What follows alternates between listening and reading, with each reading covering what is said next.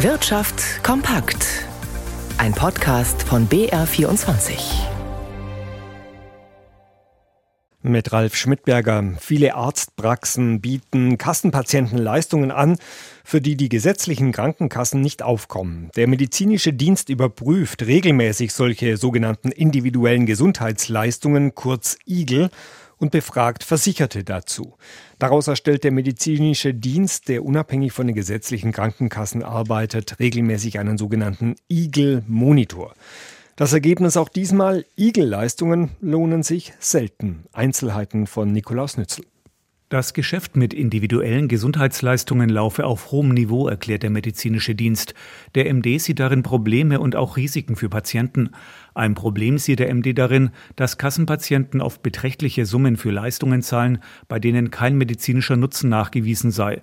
Das gelte auch etwa für sogenannte Blutwäschen, die zur Bekämpfung von Long-Covid-Symptomen angeboten werden. Gefährlich finden es die Autoren des Eagle-Monitors, wenn bestimmte Krebsfrüherkennungsuntersuchungen vermarktet werden, die nach Einschätzung von Fachleuten mehr Schaden als Nutzen bringen.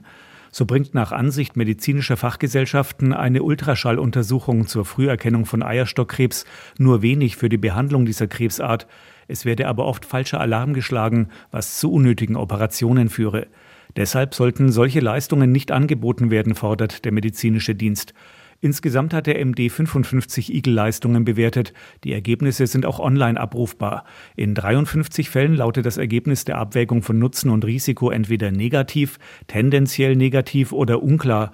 Nur zwei Igel-Leistungen hält der medizinische Dienst für tendenziell positiv, und zwar eine Lichttherapie zur Bekämpfung der sogenannten Winterdepression und Akupunktur, um Migräne vorzubeugen.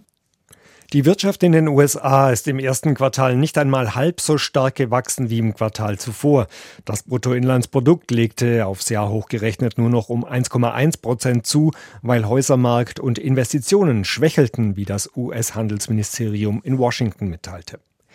Die LFA Förderbank Bayern blickt auf ein erfolgreiches Geschäftsjahr zurück. Insgesamt flossen knapp drei Milliarden Euro an Krediten und Risikoübernahmen in den bayerischen Mittelstand und an die Kommunen.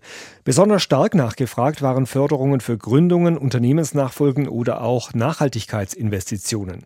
Seit Monaten ist die Kreditnachfrage allerdings stark rückläufig. Walter Kittel berichtet aus München.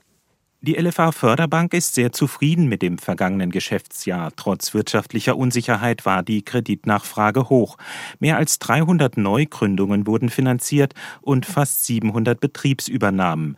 Außerdem stieg die Nachfrage nach Förderungen im Bereich Energie und Umwelt. Denn immer mehr Unternehmen bauen sich Solaranlagen auf die Dächer oder wollen auf anderen Wegen energieautark werden. Dafür brauchen sie Kapital, das ihnen die LFA Förderbank Bayern zu vergünstigten Konditionen Konditionen leid. Im ersten Quartal 2023 ist die Nachfrage nach Krediten und Sicherheiten insgesamt jedoch regelrecht eingebrochen, so der Vorsitzende des Vorstands der LFA Förderbank, Bernhard Schwab. Das ist im Vergleich zum Vorjahresquartal, also Januar bis März 2022, schon ein Rückgang um 34 Prozent gut. Es handle sich nur um einen ersten Indikator. Für einen verlässlichen Ausblick auf das gesamte Jahr sei es noch viel zu früh. 2022 konnten insgesamt fast 4500 Unternehmen und Kommunen von den Förderprogrammen der LFA profitieren.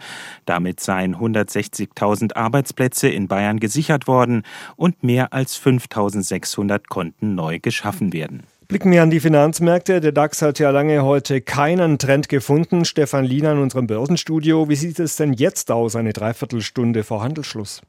Ja, ganz genau so. Also momentan liegt der DAX minimal im Minus bei 15.787 Punkten. Es halten sich die Unternehmensnachrichten in der Bewertung der Anleger auch die Waage. Blicken wir uns den größten Gewinner an. Das ist die Aktie der Deutschen Bank mit einem Kursaufschlag von zweieinhalb Prozent. Hier hat die größte deutsche Finanzunternehmung die Erwartungen der Analysten mit ihren Zahlen im ersten Quartal geschlagen. Es gab auch einen Milliardengewinn. Das dämpft auch so ein bisschen die Sorgen vor einer breit angelegten Bankenkrise. Sieht man dann auch am Kurs der Commerzbank-Aktie, ja ebenfalls im DAX, die verteuert sich im Gefolge der Deutschen Bank um 1,6 Prozent. Auf der anderen Seite, da verbilligen sich zum Beispiel die Aktien von BASF um 4 Prozent. Da war heute Hauptversammlung. Es gab auch Unternehmenszahlen fürs erste Quartal mit rückläufigen Zahlen im Jahresvergleich in eigentlich allen wichtigen Bereichen und der Streit um das China-Geschäft, der war auch ein Thema und am Devisenmarkt der Euro wenig verändert bei einem Dollar 10,20.